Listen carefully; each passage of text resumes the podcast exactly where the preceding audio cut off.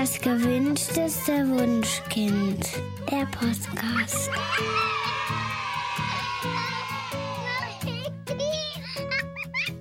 Hallo und herzlich willkommen bei Das gewünschteste Wunschkind, der Podcast mit Daniel Graf. Und Katja Seide. Und auch heute haben wir uns wieder einen Studiogast eingeladen. Wir begrüßen ganz herzlich, die Spannung steigt, Nicola Schmidt.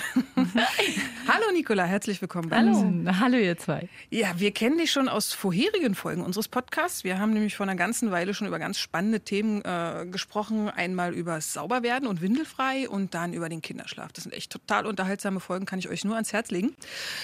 Heute haben wir dich eingeladen, weil quasi gerade, naja, vor ein paar Wochen äh, ein neues Buch erschien.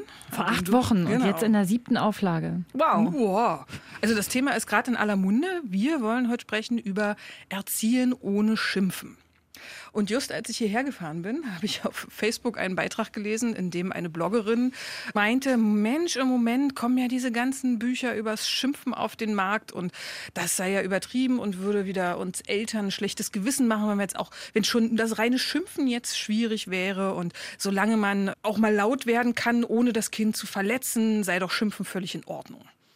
Genau. Und de- deswegen wollen wir dich gleich als erstes fragen, was ist denn Schimpfen für dich? Genau. Also Schimpfen im Sinne des Buches sozusagen, Erziehen ohne Schimpfen, kann man natürlich sagen, so, boah, darf man jetzt nicht mal mehr laut werden? Darf ich jetzt nicht mal mehr sagen, dass mir alles nichts passt? In meinen Vortragen sagen die Leute, muss ich jetzt alles hinnehmen? Und die Antwort lautet, nein, natürlich nicht. Schimpfen im Sinne des Buches ist in wissenschaftlichem Sinne Harsh Verbal Discipline, das heißt harsche verbale Zurechtweisung und dazu gehört drohen, demütigen, unter Druck setzen, Strafen androhen, laut werden, das Kind beleidigen und alle Dinge, die das Kind unter Stress, Schrägstrich in Angst versetzen. Das fällt unter Schimpfen im Sinne des Buches. Das heißt also, dieses, ich finde es jetzt echt blöd, dass du die Jacke hier rumliegen lässt, ist kein Schimpfen, worum es jetzt wirklich gehen soll, sondern das soll Eltern einen, einen Leitfaden geben, die wirklich das Gefühl haben, dass sie zu laut und zu harsch mit ihren Kindern sind und einfach alternative Wege aufzeigen. Ne? Genau, und der Punkt ist ja, ich habe mir das ja nicht ausgedacht, sondern ich habe einfach oft in meinen Seminaren die Situation gehabt, dass die Leute gesagt haben, boah, das finde ich alles total cool, was ihr ganzen AP-Leute da erzählt. Aber in dem Moment, in dem das Kind seinen Schlafanzug auf den Boden schmeißt, da habe ich das alles nicht mehr im Kopf. Da raste ich aus dem Nichts aus.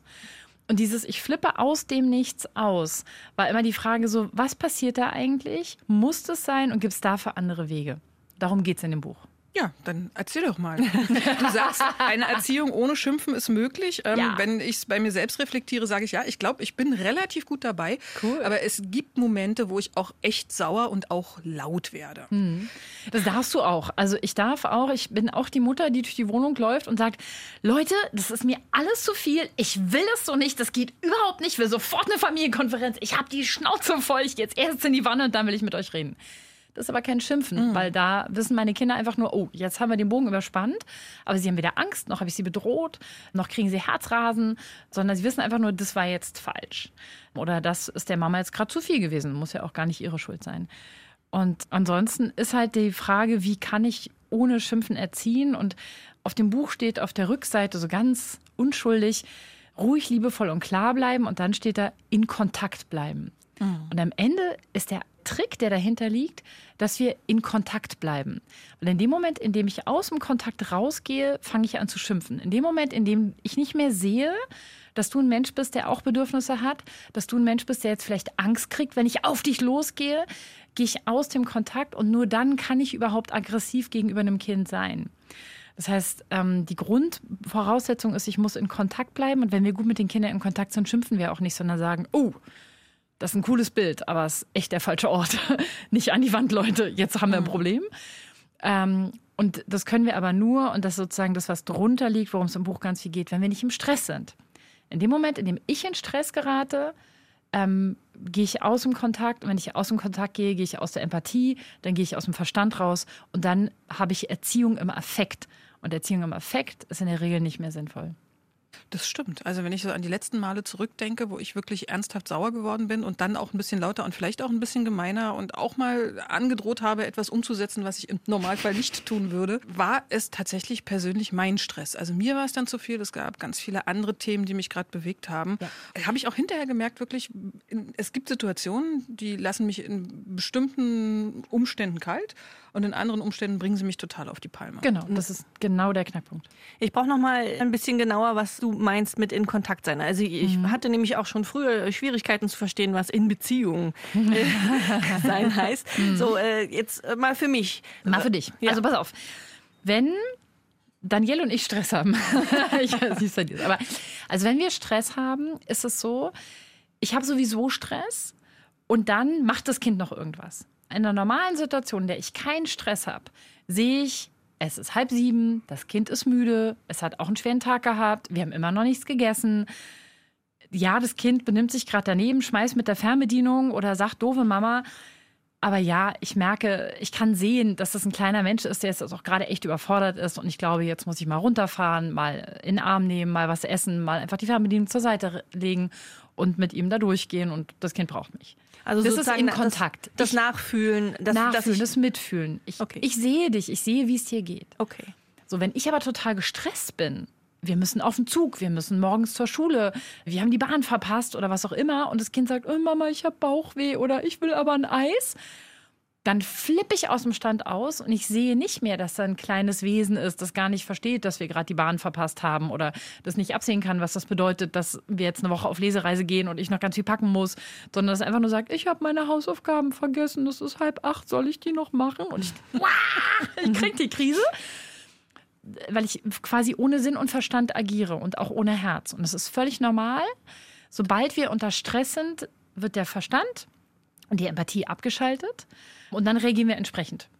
Und dann sind wir nicht mehr in Kontakt. Also ich sehe nicht mehr, was der andere hat. Ich sehe nur noch meinen Stress und will einfach nur, dass es aufhört. Wie, warte mal, der, der, Verstand und die Empathie werden abgeschaltet. Steht das in deinem Buch drin? Ja, ganz ausführlich. Okay, der wichtigste Teil. Erzähl mal nochmal. Genau, also pass auf. Der, der Punkt, das geht folgendermaßen. Normalerweise ist es so, ich weiß nicht, wir sitzen am morgens am Frühstückstisch am Sonntag und es fällt ein Glas um. Und normalerweise ist es so, dass mein Gehirn registriert, ah, vertikale zu horizontaler Linie. Das sensorische System klassifiziert als wahrscheinlich nicht gefährlich, schickt an den präfrontalen Kortex, an meinen Verstand und sagt, der Verstand sagt, ne, bewerten, Analysen, planen. Ich bewerte das auch als nicht gefährlich. Ich analysiere, das Kind hat offensichtlich Hunger und ist total fahrig. Ich plane, ich strecke einen Arm vor, stelle das Glas wieder hin und sage, Schatz, ich glaube, du hast Hunger, mach mal langsam, bevor was kaputt geht. Normaler Gedankengang in meinem Kopf. Mhm.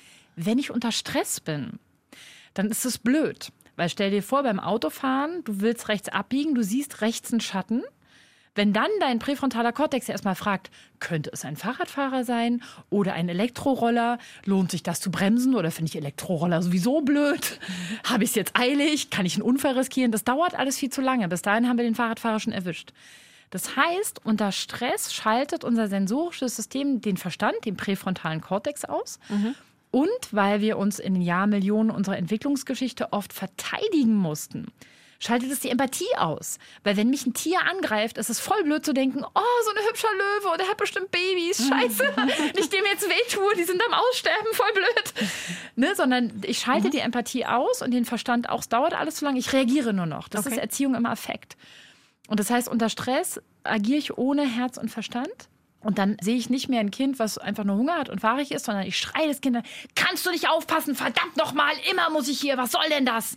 Und zack, habe ich völlig plötzlich für alle eine bedrohliche Situation, weil mein Gehirn die Situation im Stress als bedrohlich wahrgenommen hat und entsprechend reagiert. Also passiert uns im Grunde als Erwachsene genau dasselbe wie den Kindern, den Kleinkindern in der Autonomiephase. Ja.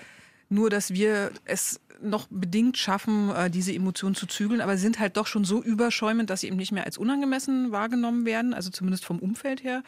Ja, aber dass sie eben doch so heftig sind, dass es uns schwerfällt, die zu steuern. Ne? Genau, also vor allen Dingen, wenn ich ganz stark unter Stress bin, habe ich halt langfristig, und das ist eigentlich das größte Problem, die Situation, dass ich Dinge anfange negativ zu sehen. Wir wissen aus Studien, dass Eltern unter Stress, Eltern unter Druck ihre Kinder negativer sehen, als ein dritter Beobachter es tun würde. Mhm. Warum? Das macht total Sinn. Wenn ich durch den Wald laufe und ah, es ist Sonntag und die Vögel zwitschern und dann raschelt es hier und ach, ein Igel und ach, ein Eichhörnchen und ach, wie hübsch, ist alles gut.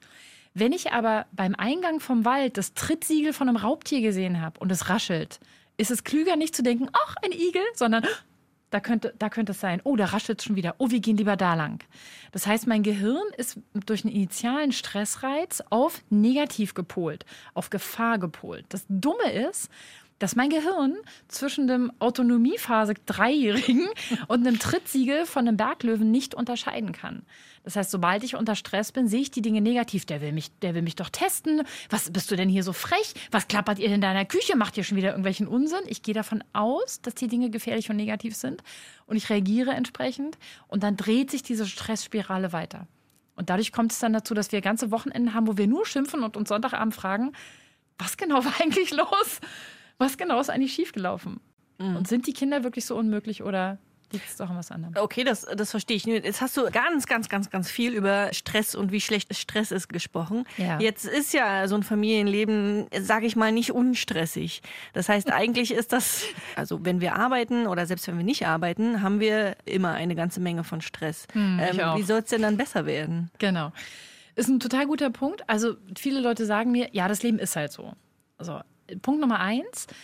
Das Leben ist halt so, ist auch Teil eines stressüberdrehten Gehirns. Wenn unser Gehirn dauerhaft unter Stress gerät, ist der präfrontale Kortex dauerhaft unteraktiviert. Also der Verstand wird ja ständig gedrosselt, weil das Gehirn ständig denkt, wir brauchen den Verstand nicht, ist ja alles so gefährlich.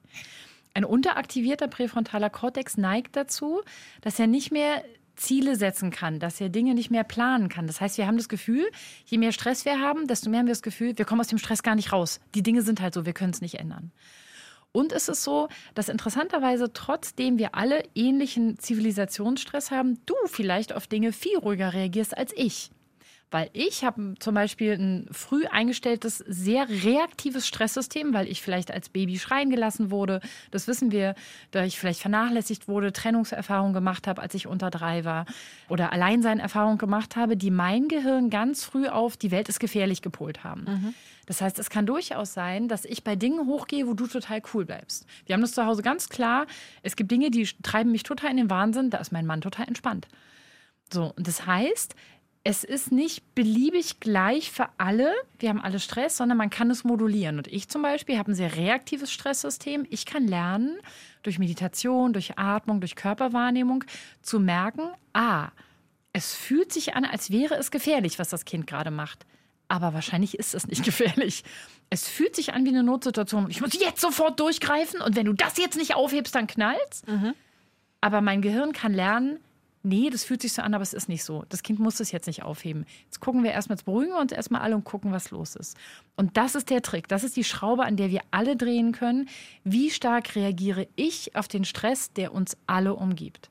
Dann sag mal, wie machen wir es dann? Also ich habe gesehen, in deinem Buch gibt es auch eine 21-Tage-Challenge. Mhm. Die wird sicherlich dazu hinführen, irgendwann genau diesen Punkt zu erreichen. Kannst du uns mal so einen kleinen Einblick geben? Also mhm. wir möchten natürlich, kauft das Buch, rein. ich erzählt. Es ist wirklich gut. Äh, genau, wenn ihr es genau, nicht kaufen wollt, hört einfach zu. Hauptsache ihr, ihr du schaffst es ja gar nicht. Es steht so viel drin, dass man den Inhalt gar nicht zusammenfassen kann, aber einfach mal so ein paar kleine Anregungen für den Alltag. Ja. Also die eine gute Nachricht ist, dass unser Gehirn ist extrem komplex, aber an dieser Stelle ist es glücklicherweise relativ einfach gebaut. Unser Gehirn kann entweder eine Stressreaktion abfahren oder die Körperwahrnehmung einschalten. Beides geht glücklicherweise nicht. In dem Moment, in dem ich Stress bekomme, schaltet sich meine Körperwahrnehmung ab. Das macht auch total Sinn. Ne? Ich will nicht durch den Wald vor irgendwas wegrennen und dann streift mich ein Ast und ich sage, oh, das tut immer weh. Mhm. Aua, oh, mein Knöchel, oh mhm. Gott. Ne? Sondern ich renne und ich merke erst hinterher, oh krass, ich habe voll die Striemen überall. Mhm. Das heißt, die Körperwahrnehmung wird abgeschaltet. Die gute Nachricht ist, sobald ich die Körperwahrnehmung einschalte, und es lohnt sich wirklich, das auszuprobieren, es ist so großartig, feuert zwar der, der Mandelkern, also Stresszentrum im Gehirn, aber ich schalte die Körperwahrnehmung ein und dann ist es wie so, als würde das Gehirn sagen, äh, äh, ich, äh, äh, okay, also nee, beides geht nicht, dann schalte ich jetzt den Stress ab. Und dann schaltet das Gehirn das System wieder ab. Weil der Mandelkern feuert immer nur elf Sekunden. Wenn wir den Reiz nicht wiederholen. Wir wiederholen den Reiz aber oft, indem wir uns nochmal ärgern und nochmal was sagen. Und jetzt hörst du aber auf und was soll denn das und wie ist denn das deine Antwort? Mhm. Das heißt, ich kann im Prinzip ganz simpel indem ich versuche, indem ich mir die Hände reibe. Viele reiben sich die Stirn, wenn sie Stress haben. Das ist der Versuch, die Körperwahrnehmung einzuschalten. Oder was ich im Familienalltag empfehlen kann, einen Hampelmann machen. Das ist super. Bewegung baut den Stress ab. Stell die Körperwahrnehmung. Stell mir interessant im genau. vor. Chef, Sie stressen mich. Kleinen Moment, ich gehe mal kurz den Ampelmann Hat machen. letztens eine Frau auf Facebook erzählt, dass sie das vor ihrer Schulklasse gemacht hat. Ja, cool. Und das funktioniert. Das ist der Schultag ever. Also immer, wenn ich die Körperwahrnehmung einschalte, schalte ich den Stress ab. Und der Trick ist, dass wir im Buch ganz einfache Übungen haben, zum Beispiel so ein 15-Sekunden-Check-In. Wenn ich mehrmals am Tag 15 Sekunden lang kurz innehalte und zwei Atemzüge beobachte, mich frage, wie geht es mir eigentlich? Dann kann ich aus einer Stressspirale relativ leicht aussteigen. Und das Witzige ist, je öfter ich mich frage, wie fühlt sich mein Körper an, wie geht es mir, desto mehr vernetze ich den dafür zuständigen Bereich im Gehirn. Und plötzlich nehme ich viel früher wahr, dass ich jetzt langsam aber im roten Bereich bin und jetzt eigentlich eine Pause brauche. Und dann flippe ich nicht mehr aus dem Nichts aus. Und darum geht es in dieser 21-Tage-Challenge, 21 Tage lang mal bewusst darauf zu achten und zu sehen, boah, krass, plötzlich merke ich, wann ich in den roten Bereich komme. Bevor, lange bevor ich ausflippe, ich sag mal, wenn ihr ausflippt aus dem Nichts, habt ihr zwei Stunden vorher nicht auf euch geachtet, weil da hättet ihr schon die Pause gebraucht. Und das versuchen wir den Leuten in diesen 21 Tagen nahezubringen, leicht zu machen, beizubringen und sie da mit so einem E-Mail-Newsletter immer wieder dran zu erinnern. Und es klappt super. Ja, toll, habe ich auch gelesen. Also in den Rezensionen steht drin, ich brauchte die erstens gar nicht mehr, weil nachdem ich das Buch gelesen habe, habe ich das so verinnerlicht, dass cool. ich da nicht üben musste. Oder eben andere, wir haben es ausprobiert und ich war von der Wirkung total erstaunt. Cool. Insofern, also probiere ich definitiv auch aus. es ist auch für allen anderen Stress gut. Ne? Wir geraten so schnell auch im Stau stehen, ist ja auch alles Stress für den Körper. Und es ist einfach ungesund für uns. Also Stress lässt uns früher sterben. Hallo, wer will das? Ja, und das belastet ja auch die Beziehung zu unseren Kindern. Genau. Mhm. Aber auch, auch zu mir selbst, auch zu meinem Partner. Und deswegen lohnt sich das total, finde ich, da zu gucken und zu sagen, ey, fühlt sich an wie eine Notsituation, ist aber keine. Okay, spannend. Hm. Was ist denn, wenn ich jetzt doch geschimpft habe mit meinen Kindern und jetzt doch sie unter Druck gesetzt habe oder Sachen gesagt habe, die ich eigentlich nicht sagen wollte und ich merke, okay, die haben jetzt, die haben jetzt Angst bekommen vor hm. mir? Also das Wichtigste ist, ich beruhige mich erstmal wieder. Wie auch immer, was auch oft hilft, ist ein Schluck Wasser trinken zum Beispiel. Also alles, was uns in die Wahrnehmung oder Hände waschen oder Wasser ins Gesicht. Und dann ist es für die Kinder sind zwei Dinge wichtig. Erstens, sie brauchen die Information, du bist nicht schuld. Ich habe die Beherrschung verloren, aber nicht, weil du so bist, wie du bist. Ne? Wir wissen, alle Kinder nehmen immer alle Schuld auf sich. Du bist nicht schuld. Und zweitens, niemand darf dich so behandeln. Das tut mir leid. Ich wollte das nicht. Ich habe die Beherrschung verloren. Und dann kann man mit den Kindern was ganz Tolles machen. Man kann mit ihnen nämlich ein Codewort ausmachen. Also eine der Autorinnen, die so ein ähnliches Buch in den USA vor Jahren mal geschrieben hat, mit ihren Kindern ausgemacht, dass die Kinder immer grün rufen, wenn sie nicht mehr im grünen Bereich ist und gleich anfängt zu schimpfen. Ne, so dass die Kinder selber aus der Hilflosigkeit, aus der Ohnmacht rauskommen und sagen, Mama, grün oder Brotkorb oder was auch immer es ist. Mhm du kommst gleich in den roten Bereich, lass es bitte. Und das holt die Kinder aus der Ohnmacht, holt die Kinder aus der Schuld. Und im Buch gibt es ein ganz großes Kapitel darüber, wie kann ich mich entschulden. Weil wenn ich in Scham versinke, zerfrisst es meine Energie und mein Selbstwertgefühl und es bringt mich nicht weiter. Es ist besser zu sagen, okay, ich habe Schuld auf mich geladen, ich habe die Kinder angebrüllt und ich entschulde mich. Und auch dafür gibt es eine Übung und eine Meditation im Buch, damit wir wieder Kraft haben zu sagen, so, und das lasse ich jetzt hinter mir und ich mache mit den Kindern was aus und dann gehen wir weiter nach vorne. Ja, Nicola, vielen Dank. Das war wirklich spannend für mich. Also ich habe auch wieder was Neues, was ich ausprobieren kann. Finde ich immer besonders toll, wenn ich dann aus dem Studio gehe und sage, jetzt habe ich noch was gelernt. ähm, ich will aber noch mal ganz klar und deutlich sagen, es geht hier wirklich um lautes, unangebrachtes Schimpfen. Ne? Also genau. es geht nicht darum, zu sagen, ich will das genau. nicht, das ist mir zu viel, ich will nicht, dass ihr das tut. Das ist völlig in Ordnung. Kinder brauchen einfach ein Feedback ähm, genau. von mir. Das kann auch durchaus mal ärgerlich sein. Es soll halt nicht verletzend sein. Genau, das ist genau der Trick. Ärgerlich, in Ordnung, Regeln, in Ordnung. Hey, hier gibt es Regeln, ihr habt die verletzt, das geht nicht. Da müssen wir drüber reden, ich will das nicht. Und der Trick ist nur, niemanden verletzen, wie wir es ja am Ende mit allen anderen Menschen auch machen würden. Okay, warte mal, doch, da, äh, da habe ich noch eine letzte Frage. Also, ja, ähm, frag mich. Wie schimpft man denn richtig? Oder wie kann man seine Emotionen sozusagen richtig genau. rausbringen? Wenn ich jetzt extrem wütend bin, aber ich möchte nicht mhm. verletzend sein, was sage ich denn dann? Genau. Also der erste Punkt ist, ich rede in Ich-Botschaften. Ich will das nicht. Mir ist das zu viel. Ich kann es so nicht. Statt du bist schuld, du bist falsch, du sollst. Das ist der erste Schritt. Dann ist es so, dass wir als Erwachsene, besonders wenn die Kinder sehr klein sind, in der Tat gucken müssen, wenn ich sehr wütend bin, selbst wenn ich in Ich-Botschaften brüllend durch die Wohnung laufe, kann es für die Kinder bedrohlich sein. Ne? Also ich muss dann auch wirklich gucken, geht das? Oder muss ich vielleicht zuschauen, was ist eigentlich hinter meiner Wut? Wut ist ein sekundäres Gefühl. Dahinter ist in der Regel Trauer oder Angst. Und wenn ich merke, ich flippe regelmäßig total aus und ich kann ganz toll gewaltfreie Kommunikation durch die Gegend brüllen und Teller hinterherwerfen, mhm. dann ist die Frage, lohnt es sich vielleicht mal mit jemandem drauf zu gucken, was sind meine Themen, bei denen ich austicke? Ne, jeder hat ja von uns hat ja so Themen, so Knöpfe, wenn die jemand drückt, dann flippen wir aus. Mhm. Und da hinzugucken ist am Ende natürlich die Königsdisziplin, weil es viel weniger Energie kostet, wenn ich mich damit beschäftigt habe, wovor habe ich eigentlich Angst?